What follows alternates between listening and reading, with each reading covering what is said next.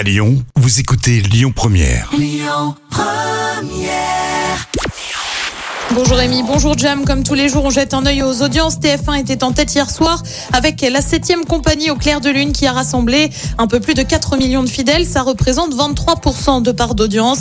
Et derrière, on retrouve France 3 avec la série La Stagiaire. France 2 complète le podium avec Nos Terres Inconnues. Un drame hier dans les locaux de TF1. Un employé a été retrouvé mort vers 8 heures dans l'un des bâtiments de l'entreprise.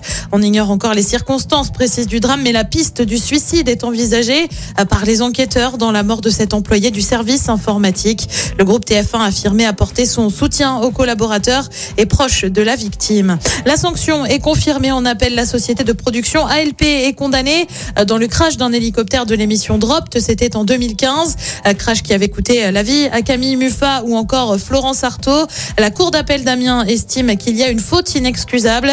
La production va devoir verser 90 000 euros à la famille d'un ingénieur du son également victime dans l'accident. Puis une nouvelle recrue sur LCI, le maire de Béziers est proche du Rassemblement national. Robert Ménard débarque sur la chaîne d'info en continu. Il sera notamment dans l'émission 24 heures Pujadas où il proposera un billet tous les mercredis. On le rappelle, l'émission est diffusée de 18h à 20h. Côté programme, ce soir sur TF1, c'est le grand quiz. Sur France 2, c'est la série Tropique criminelle. Sur France 3, on chante mais en chœur. Et puis sur M6, c'est Thor et c'est à partir de 21h10. Écoutez votre radio Lyon Première en direct sur l'application Lyon Première, lyonpremière.fr et bien sûr à Lyon sur 90.2 FM et en DAB+. Lyon Première